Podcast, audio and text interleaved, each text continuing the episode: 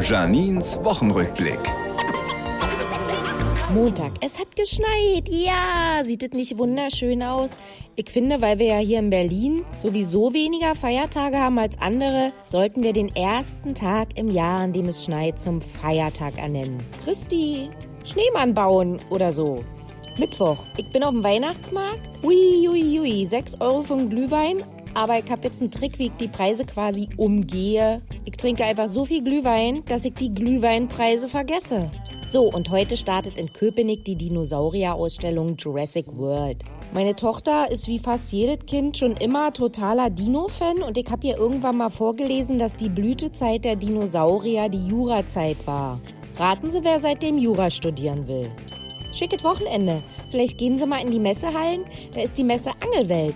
An meiner persönlichen Lebenswelt geht das ein bisschen vorbei. Wo soll ich denn hier angeln? Mein Angeln ist, wenn ich im Supermarkt die Brötchen aus diesem Metallschrippengefängnis akrobatisch herausfischen muss. Komm her, Schrippe du. Berlin und Janine. Auch als Podcast auf rbb888.de.